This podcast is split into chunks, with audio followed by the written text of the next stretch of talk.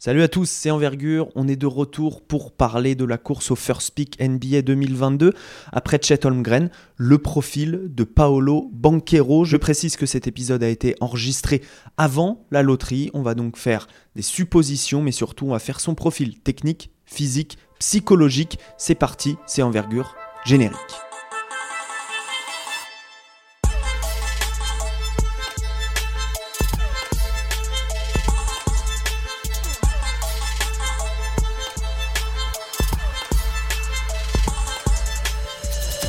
Ben, Steve, Alan, bonsoir messieurs. Bonsoir Alex. Bonsoir. Bonsoir. Paolo Banquero, donc euh, le, le joueur de Duke, euh, Duke qui euh, n'a pas réussi à offrir à Coach K euh, la- le farewell tour qui, euh, qu'il voulait puisqu'ils ont été éliminés euh, bien aux, portes, aux portes du titre, euh, quasiment aux portes du titre NCAA, mais qui a quand même fait une grosse saison grâce notamment à Paolo Banquero. Il y avait aussi Wendell Moore, AJ Griffin, Trevor Kills, Mark Williams, que des joueurs euh, qui pourraient être draftés au premier tour en, en juin prochain. On va donc commencer par parler du parcours. Euh, par, comme, comme on a l'habitude, le parcours, l'histoire de Paolo Banquero. Alan, c'est toi qui t'y colle. Euh, D'où vient-il euh, ce, ce jeune homme? Il vient d'une région qui commence à historiquement à sortir énormément de basketteurs. C'est le, le nord-ouest des États-Unis, donc euh, la région de, de l'État du Washington. C'est un joueur donc comme tu as dit qui vient d'une famille de sportifs. De mémoire, le papa a joué au baseball, donc euh, pas le pas pas le basket, mais il y a il y a de la il y a de la il y a vraiment du un background sportif familial dans un sport diversifié. Et lui, c'est aussi un sportif très diversifié pour le Banquero. A- C'est pas Jalen Suggs en termes de football américain, mais c'était aussi un très bon joueur de football américain euh, au lycée. Mais en fait, son parcours euh, sportif athlétique, il a été vraiment euh, embêté par le Covid. Je pense que c'est quelque chose qu'il faut vraiment surtout mettre en avant. A- Dans les dates du Washington, ça a été très compliqué euh, pour les compétitions euh, int- intra-lycéennes, pour le AAU et tout ça. Et donc, il n'a pas joué de match quasiment officiel pendant très longtemps. Ce qui a par moment un peu freiné sa progression, mais qui lui a aussi permis de travailler vraiment de son côté et pour arriver euh, à Duke extrêmement près. Euh, comme Chet, comme Jabari, il a le cursus honorum complet, comme j'aime bien dire. Il a été, il a été, euh, il aurait été McDonald's American si le match avait eu lieu et tout ça. Il a été euh, un des meilleurs freshmen de toute la, de toute la NCAA cette année, un des même un des meilleurs joueurs sur la NCAA, il faut le dire, euh, du côté de Duke. Ouais. Et, euh, et voilà, famille de sportifs, petit gène euh, donc italien qui est un peu marrant par le nom, on sait pas trop comment le prononcer et tout ça, mais aussi mais une bête athlétique qui a fait plusieurs sports et qui euh, et qui a excellé cette année à Duke. Justement, parlons de ses capacités athlétiques, de ses mensurations aussi. Au niveau de l'âge, il aura 20 ans en fin d'année. Je sais plus s'il est de novembre, octobre, je sais plus, mais, euh, mais pour l'instant, il a encore 19 ans, mais il est par exemple de. de, de-. En tout cas, il est 2002, voilà. Euh, il n'est pas, de- pas de 2003 comme Jabari Smith, il est de 2002. Et les joueurs les plus jeunes de cette draft seront de, de 2003. Steve, le corps, l'athlète, qui est Paolo Banquero euh, corporellement? Donc il est, il est grand, 2m08, massif, 113 kg et relativement long. L'envergure euh, situe à peu près entre 2m14 et 2m16 en fonction des sources. La principale qualité de son corps, c'est, je dirais, sa mobilité. C'est un joueur, euh, c'est-à-dire qu'il Mhm. il court, il bouge très bien dans l'espace par rapport à son corps. Il a une vraie maîtrise de son corps dans l'espace par rapport à son gabarit. Il est toujours très équilibré et il a euh, une énorme qualité athlétique. On en parlera sans doute plus tard. C'est ses appuis. Vraiment un super travail d'appui. Ces joueurs-là très à l'aise sur les appuis. Euh, au niveau du, de la musculature, c'est un joueur qui est assez costaud, surtout sur le haut du corps. Il absorbe plutôt bien le contact, assez solide. Mhm. Il a un centre de gravité assez bas, je trouve, ce qui lui permet de plutôt bien tourner les hanches. Pareil, ça, c'est un enjeu, ça en défense, notamment sur la, sur la question des, des mismatchs après des, après des switches. Au niveau de la détente, c'est pas le joueur le plus vertical euh, qu'il puisse y avoir en, en universitaire, mais c'est quand même un, un garçon qui, qui monte assez haut au cercle, qui a un très bon second saut, je trouve. Normalement, sur le rebond off, quand il rate, il remonte très très vite. Il a cette capacité-là à remonter vite au cercle.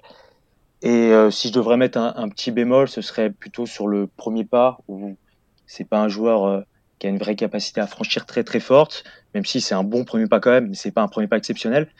Mais c'est à relativiser par le fait qu'il fait quand même 113 kilos. c'est ça. En somme, c'est un, un très bon athlète qui est complètement NBA ready pour moi. c'est ça. C'est-à-dire qu'on peut pas demander à un 36 tonnes de, de, de démarrer aussi vite qu'une Fiat, quoi. Euh, si, on devait faire, euh, ça. faire ce genre de comparaison automobile italienne en plus. Vous l'avez vu.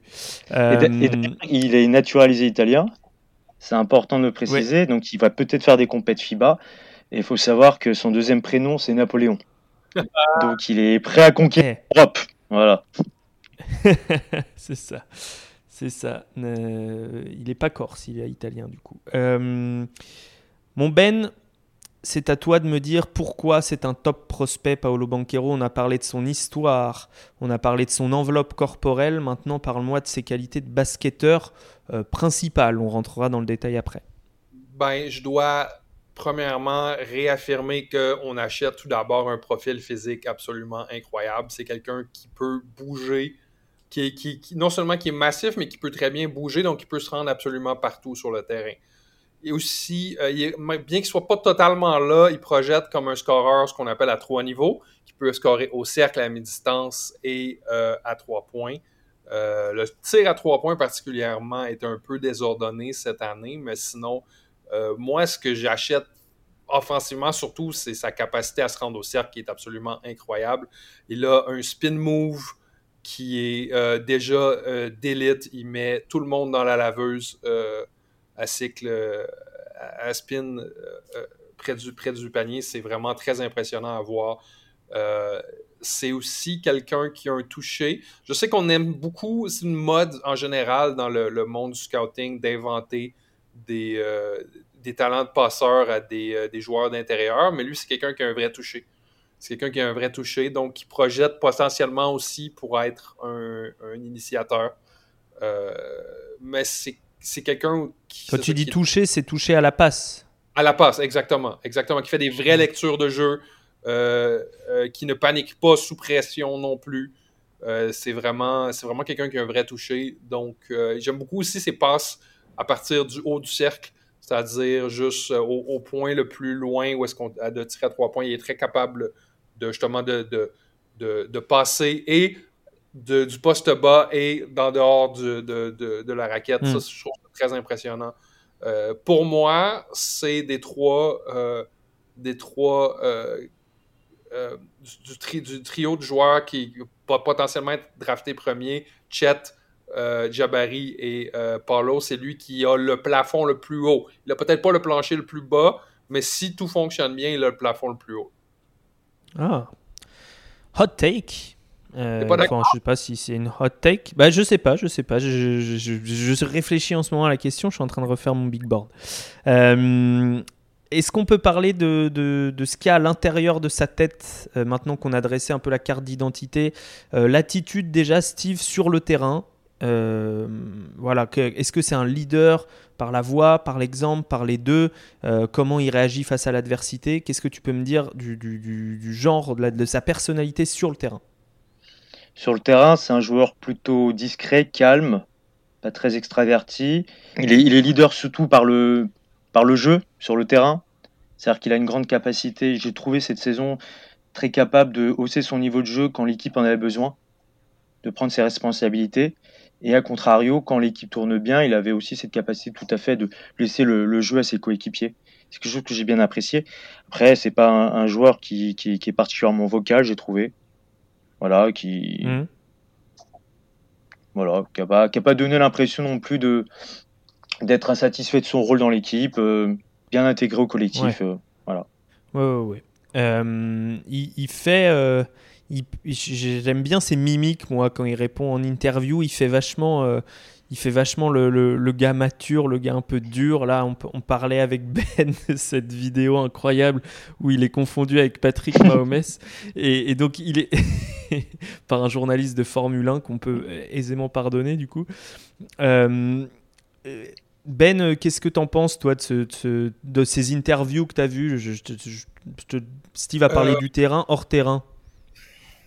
Je sais pas encore. il m'a l'air un peu plus dans la moyenne des joueurs qu'un Jabari Smith, par exemple, qui m'avait qui m'avait plus impressionné. je veux dire, la moyenne des joueurs, c'est-à-dire qu'il la cassette, euh, pour, la plusieurs, pour plusieurs de ces joueurs-là, la cassette euh, des médias embarque à un très jeune âge.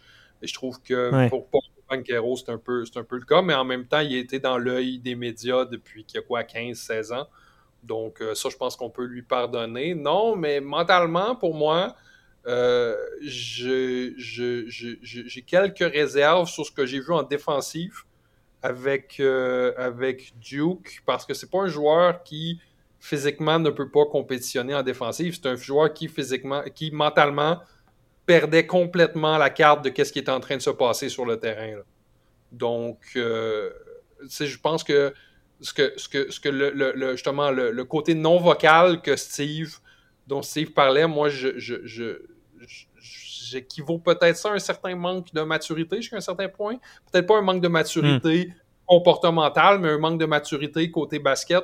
C'est-à-dire qu'il a tellement jamais eu besoin euh, de s'acquitter euh, systématiquement de toutes ses responsabilités que des fois, justement, quand il voit quelque chose qui est un peu moins sa responsabilité selon lui, il part dans sa bulle, puis euh, ça ne fonctionne plus. C'est compliqué de défendre au basket. Oui, oui. Donc, donc, donc ça, ça m'inquiète un peu côté Banquero. Hmm.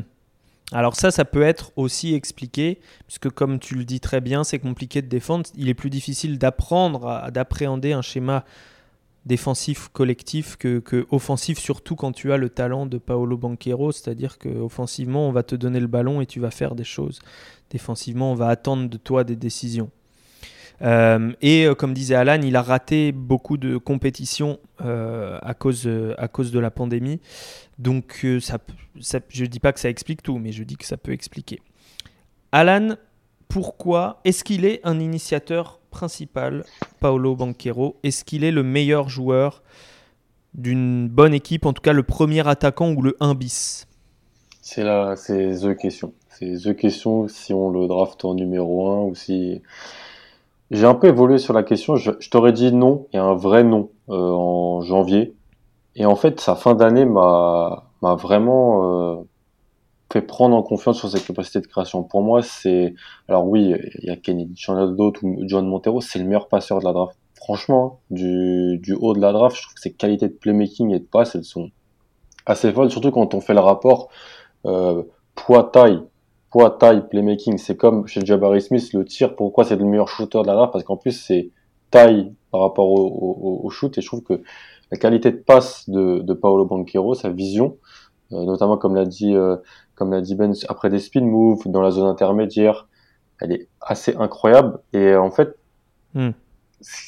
la question va se, va se, en fait, tous les initiateurs qui réussissent en NBA, les initiateurs euh, d'élite, ils ont le pull-up de loin il y a que Jimmy Butler qui par moment arrive à, le faire, mais c'est pas vraiment un, initiateur sur euh, un, un, initiateur comme on les entend. Il faut avoir ce pull-up de loin, notamment à trois points, pour pouvoir ensuite bah, être défendu différemment et exprimer ses qualités de passe, notamment sur pick and roll et, tout ça. La question, ça va être est-ce qu'il a, est-ce qu'il a ce Est-ce qu'il a ce tir? Parce que les qualités de passe, il les a. La capacité d'aller au cercle et de se créer des paniers faciles, ce qu'ont les initiateurs, il l'a franchement, il, est assez, même s'il n'a pas le meilleur premier pas, il est tellement puissant, tellement tonique, je trouve, euh, que il peut se créer pas mal de choses faciles. Voilà, il shootait à. Il a les deux mains, il a le dribble pour faire ça? Non, il l'a pas encore. Mais en fait, il n'a pas vraiment la fluidité des deux mains euh, et il n'a pas le pull-up de loin. Mais on a un joueur qui, qui allait quand même qui, finissait à quasiment 53% à deux points, qui allait quasiment 5, qui shootait quasiment 5 lancers francs par match, qui euh, sur l'ensemble de la saison faisait quasiment 10, 18% des passes décisives de son équipe, avec dans un rôle où voilà, alors c'était pas l'initiateur primaire, enfin dans, dans la marche Madness c'était au début de l'année c'était plus Wendell Moore, après c'était plus Jeremy Roach, je trouve par moment qui, qui gérait un petit peu mm. la, la, création. Lui était un peu dans ce rôle secondaire. Euh, je pourrais pas te répondre, je dis juste que j'ai un peu évolué sur la question et je suis, je pense qu'il peut, il peut être un, un, bon initiateur NBA. primaire, je sais pas, il y en a, il y en a 10, 15, quoi. Donc, euh, mais en fait, j'ai plus confiance dans ses qualités d'initiation qu'avant. Ben, je te donnerai la parole après sur le tir, puisque c'est ce qu'Alan a mis en point d'interrogation. Euh, mais, mais je vais donner la parole à, Steve sur la défense. Euh, pour compléter, cette année, il défendait sur qui? Et à ton avis, il peut défendre sur qui? Euh, à terme et surtout dans quel rôle? Est-ce que c'est un gars qu'on va mettre sur le ballon? Est-ce qu'on va mettre loin du ballon Mais est-ce que loin du ballon il aura un impact? Euh, Ce genre de, questions. cette saison, elle est défendue essentiellement sur son vis-à-vis. Il n'y avait pas énormément d'ajustements par rapport à lui, donc il défendait sur des postes 4 en général. Donc bah, il était en général plus grand que ses adversaires directs, plus costaud. Et euh, il était très il est intéressant sur la défense porteur où il se met un petit peu en action, mais comme vous disiez sur la, mm. défense non porteur, tout ce qui est les rotations défensives, les aides défensives, c'est un peu compliqué. Peut-être quelques flashs en protection de cercle, mais c'est pas ça, hein, c'est pas là-dessus qui va, va être intéressant. Il a, il a défendu pas mal aussi, bah, Duke défend aussi pas mal sur du switch. On parlait de communication défensive, lui il passe son temps à demander le switch justement. C'est un truc ça, il, tout le temps. Et il s'est retrouvé à défendre sur des petits sans, sans être absolument ridicule parce que mobilité fait que, que ça va, mais c'est pas non plus un, joueur de switch pur, je pense. Il a, il est dans une équipe aussi. On a parlé de son parcours où effectivement il a pas eu besoin de défendre, mais là il est dans une équipe aussi où il y a beaucoup de bons défenseurs. Et donc je pense aussi que c'est pas forcément ce qu'on lui demandait en priorité. Voilà. Donc cette saison aussi, il n'était pas non plus très engagé dans la défense parce que il jouait avec Trevor Kiss, Mark Williams, des, des joueurs qui défendent très bien, Wondermoor Jr. ou même Griffin. Donc pas énormément responsabilisé sur les défenses. Voilà. Et effectivement. pour la saison régulière, ça posera pas de problème, mais pour les playoffs, il va falloir qu'il soit, qu'il soit un peu plus conscient sur le, sur les rotations défensives, sur la défense au moins non porteur à l'opposé de la balle parce que pour l'instant, il n'est pas du tout, pas du tout dans les schémas défensifs. Hmm. Mais il bon, s'il est choisi dans le top 3, l'avantage. Comment? S'il est choisi dans le top 3, l'avantage c'est que il devra peut-être un peu patienter avant de, de voir les playoffs, puisque c'est assez rare on passe du fin fond du classement aux playoffs tout de suite. Euh, ben sur le tir, quelle variété euh, comment tu trouves sa gestuelle Est-ce que voilà, il, a des, préférences motrices euh, Je reçois la balle d'un côté, euh, des choses dont on parlait dans, le podcast, par exemple sur sur Jaden Ivy. Hugues avait, bien expliqué. Voilà, Jaden Ivy a un peu plus de mal à, tirer quand la balle vient de, je sais plus, sa gauche ou sa droite, mais mais voilà. Est-ce que toi tu y crois? Et où et pourquoi en déroulant les capacités techniques? Oui. Je crois qu'il va devenir un bon shooter NBA, mais comme j'aime souvent dire en parlant de cette classe de, draft, les joueurs qui vont devenir des knockdown shooters en NBA dans cette classe-là, il n'y en a pas beaucoup. Donc, je crois que, je crois que Paolo Banquero peut s'élever à des pourcentages qui sont corrects, surtout à deux points. C'est un shooter à deux points euh, de, de carrière, de trade. C'est ce qu'il aime, c'est ce qui, à quoi il est confortable. Son pull-up à deux points, c'est extrêmement propre. Euh, ça va être un exemple, ça va être une comparaison un peu boiteuse, mais la seule, le, seul joueur qui, me vient en tête qui avait un pull-up à deux points aussi clean que ça, c'est John Wall. Euh, les deux joueurs n'ont absolument pas rapport l'un avec l'autre, mais, euh, mais ils ont à peu près le même pull-up à deux points, cette espèce de bounce là, euh, au elbow, où est-ce qu'il fait que ça, a l'air complètement automatique. Euh, je le trouve un peu lourdeau à trois points, surtout en, situation de création pour lui-même. Ça va lentement. Euh, il n'a pas l'air. Je, écoutez, je vais dire quelque chose qui va, qui va avoir l'air très controversé. Je vais, je vais écouter vos opinions là-dessus.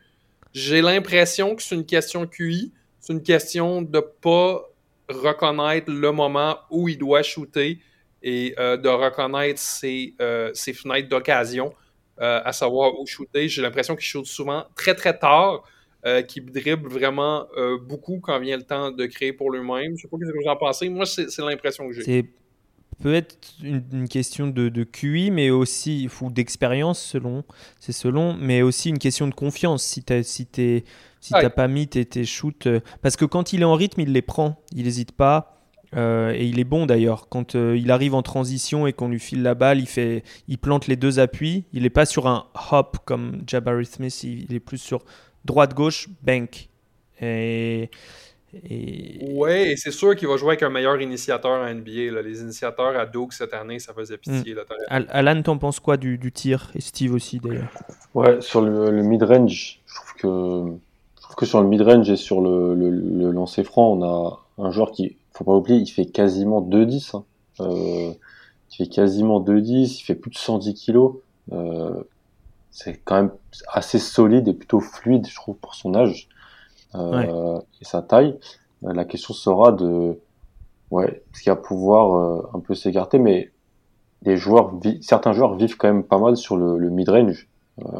Après, faut être capable de prendre du 3 points pull-up pour ouvrir un peu le jeu, mais moi, franchement, sur l'année, j'ai trouvé qu'il était de plus en plus en confiance sur ce tir. Alors, au début, je trouvais la mécanique pas incroyable, je trouvais un petit peu, je trouvais qu'il y avait un, un- peu dans le coude ou quelque chose un peu, un peu dans son bras. Je trouvais que c'était pas extrêmement naturel, mais ça reste un joueur qui était à quasiment quoi 73% dans ses francs, pas mal sur euh, 30, quasiment dans la, la, mo- la moyenne à 30% à, à, à 3 points. À son âge, franchement, je suis dans un spacing pas incroyable, même si franchement, pour être honnête, Duke c'était mieux que les années précédentes. hein. Même à l'initiation, Wendell Moore a bien Oui, oui. progressé. Euh, je me rappelle de l'épisode qu'on a fait il y a deux ans sur l'équipe de Duke avec Wendell Moore et tout ça. Euh, il a bien bien progressé. Jeremy Roach, il a progressé aussi.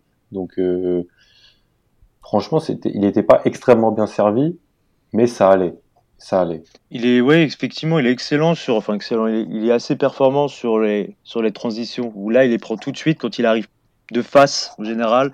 Boum, il se stoppe sur un arrêt alternatif, il monte.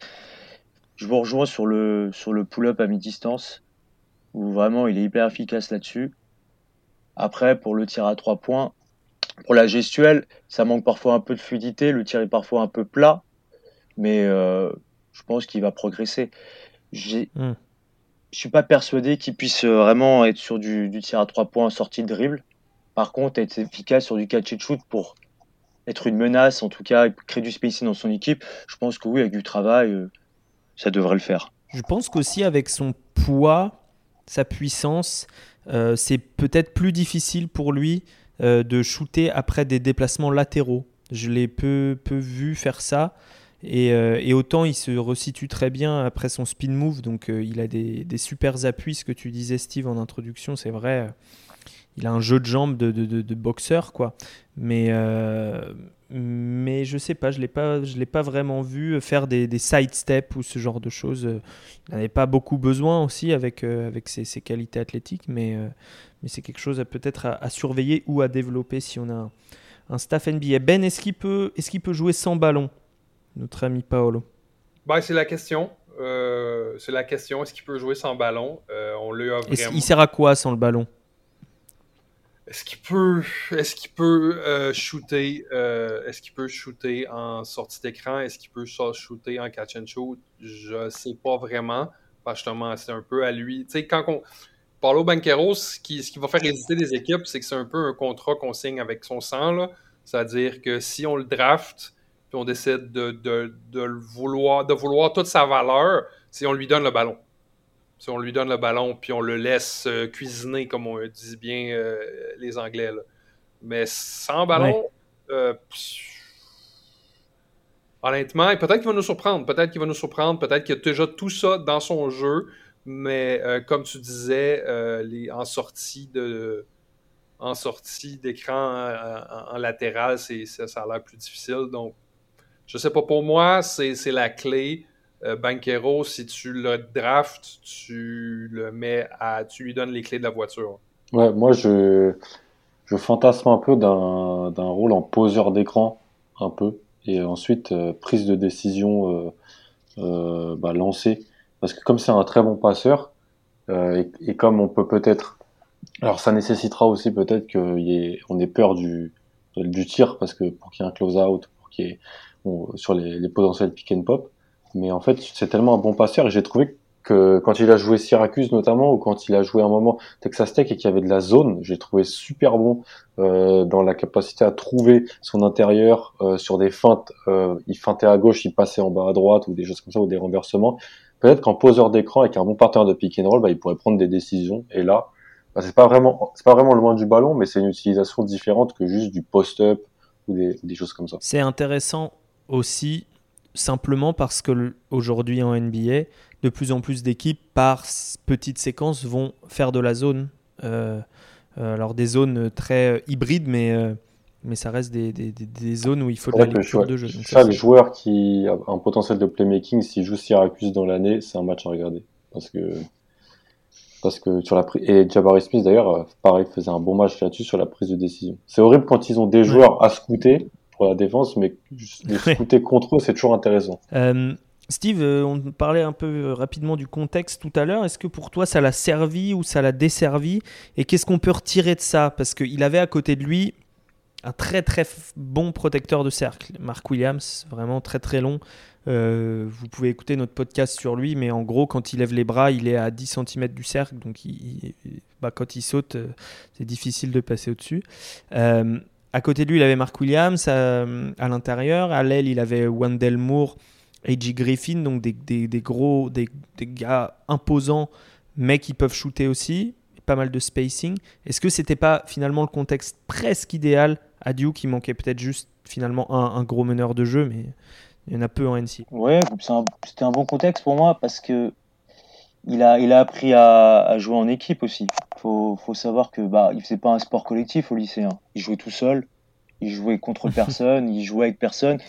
Donc, euh, les grosses craintes, moi, que j'avais quand j'avais un petit peu regardé avant de, préparer un article sur Duke, c'est que au niveau de la prise de décision, c'était catastrophique. Il faisait n'importe quoi. Et là, il a fait le choix de rejoindre une, des équipes avec le plus de talent. Et du coup, même s'il est responsabilisé, puisqu'il est à peu près à 27% de taux d'usage, il a quand même obligé de faire jouer les copains, d'être dans des collaborations. Et je pense que dans sa formation de basketteur, c'était un très bon choix. Il aurait pu faire le choix inverse, comme Patrick Baldwin, aller dans une fac un peu moins avec moins de talent et puis euh, mettre plus de points et s'exposer un peu plus. Mais dans l'idée d'une formation de basketteur pour se préparer pour l'NBA, je pense que c'est un très très bon contexte. Bon choix. Ben, tu es d'accord avec ça? Oui, euh, absolument. absolument. Euh, je crois qu'il va y avoir peut-être des meilleurs contextes en NBA pour lui, surtout dans le top 5. Mais oui, absolument. Lesquels? Mais tu sais, je, je, trouve, je trouve Steve un peu dur avec son, euh, avec son analyse de, de, de au, au, euh, au, lycée parce que c'est un peu le cas de tous les joueurs avec un, un physique euh, NBA. Parce que ça, le on dit souvent dans le milieu du scouting, le, le physique, on ne peut pas l'enseigner. Donc, les joueurs qui, sont, qui, qui arrivent à 6-8, 6-9 à l'âge de 15-16 ans, ils jouent tous tout seuls souvent parce qu'ils jouent, tout, ils jouent tous mm. contre des jeunes qui font genre 5 et 8, 5 et 9.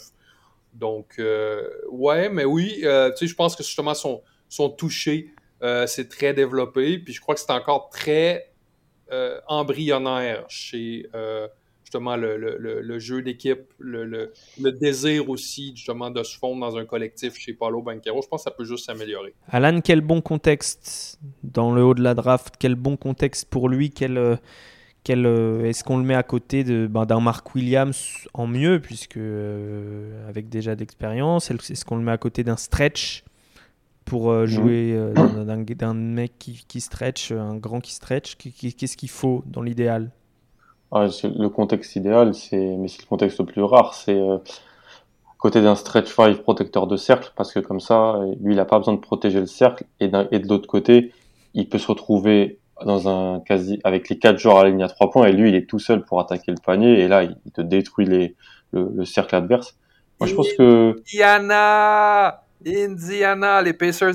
Avec Miles Turner, alors oui c'est avec Ali Burton et Miles Turner ça peut être ça peut être ça peut être top, ça peut être vraiment top. Indiana est un bon contexte pour beaucoup de joueurs hein, honnêtement je trouve. Mais euh, franchement ouais, je pense que lui Offensivement, il a peut-être moins, moins, moins besoin. Il a besoin de spacing parce que c'est un joueur qui n'est pas le plus tranchant balle en main et qui n'a pas non plus la menace du poulet pas trois points. Donc il va vivre sur du mid-range et sur de l'attaque de cercle. Il faut pas non plus que le panier soit, pas qu'il, faut pas que ça soit comme quand, quand Kay drivait à Oklahoma State où il se retrouvait avec, euh, avec une armée mm. de, une armée de, de bras en l'air. Mais pense qu'il est assez insérable dans pas mal de, de, systèmes. Dans le début de carrière, on va pas lui demander de gagner des matchs. Je pense qu'on va lui demander d'arriver influer sur le scoring. Indiana, si, hein.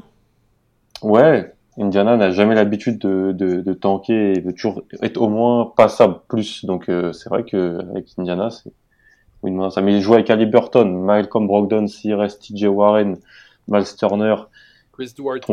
Tonga, Zaya Jackson, Chris Duarte et tout ça. C'est sûr que c'est un c'est des, des, bons joueurs, donc euh, ça l'aidera. Paolo Banquero, Zaya Jackson, donnez, donnez, donnez-moi un stylo. Donnez-moi un stylo. Où est-ce que je dois signer? Euh, ouais, Ben, tu dis, toi, tu étais fan du, du, contexte à Indiana. Euh, Indiana qui a genre le sixième meilleure chance d'avoir. Euh, cinquième. Ou cinquième, je sais plus. Cinquième? Ouais, ils ont mis, ils ont mis la gomme sur la fin pour. Ouais, ouais, ouais. Ouais, ouais, ouais. D'avoir le, le, first pick, effectivement. Est-ce que l'un d'entre vous a quelque chose à ajouter qu'il avait dans ses notes de, de scouting sur Paolo Banquero ou Banchero Euh, je trouve euh, juste que cet épisode. Plus que d'autres, il a vraiment progressé, je trouve, dans l'année.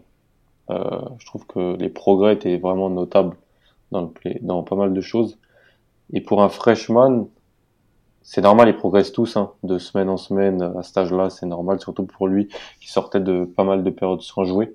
Mais le Paolo Banquero, qui est pourtant incroyable, hein, le premier soir au Madison Square Garden contre Kentucky, par rapport à celui de euh, Fine, euh, Edit 8, Final Four et tout, qui take over même à un moment contre Michigan State euh, quand ils sont un peu mal dans la, la marche madness, qui fait un même gros contre North Carolina, il, il, a, il a pas assez le ballon, ils se font éliminer par North Carolina, il a pas assez le ballon, mais c'est quand on lui donne, il, il, il, y va et il met les, il met les points, il va les chercher une, tout seul. Hein. Une belle progression. Steve le, le mettra souvent, le mettra souvent mieux en exergue que moi vu qu'il suit beaucoup la, la SEC, mais je trouve qu'il a été vraiment sur une pente ascendante sur, sur l'année dans son jeu offensif. T'as vu un joueur qui évoluait, Steve? Oui, toute la saison, oui. Bah, L'adresse, il a, il a j'ai pas les chiffres, mais sur les, les 10-11 derniers matchs, il était beaucoup plus adroit à 3 points. Sur ses... Ben parlait de, ses prises de sa prise de décision. Pareil, je trouve qu'il était plus intelligent sur la fin de saison, il faisait des meilleurs choix.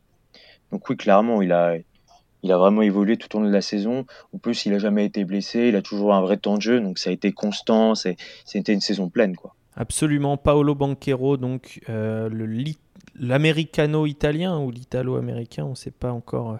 Je suis en train de chercher les, splits pour, conclure ce, podcast, mais, euh, je, me perds sur le, site de Sports Reference. Donc ils sont certainement dans le Scouting Report, on vous les mettra en tout cas dans notre prochain Scouting Report.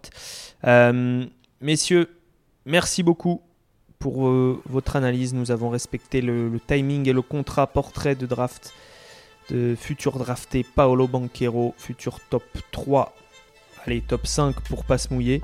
Euh, et, et on, vous donne rendez-vous pour, pour tous nos contenus avant draft, des, des, des, des, des lives, d'autres podcasts évidemment, euh, des mock drafts, des big boards, des scouting reports, des, tout ce que vous voulez. C'est sur euh, les plateformes d'écoute que vous choisissez, c'est sur notre site envergure.co. Là, tout est agrégé. Et puis, c'est également sur, euh, YouTube, sur les réseaux sociaux, Twitter, Insta. Et vous pouvez rejoindre si vous voulez discuter, papoter avec nous en dehors de, nos heures de, de podcast. On est sur Discord également. Donc voilà, je crois que j'ai été complet et vous l'avez été sur Paolo Banquero, Alan, Ben, Steve. Merci les gars. Et bah, à, très bientôt. Ciao.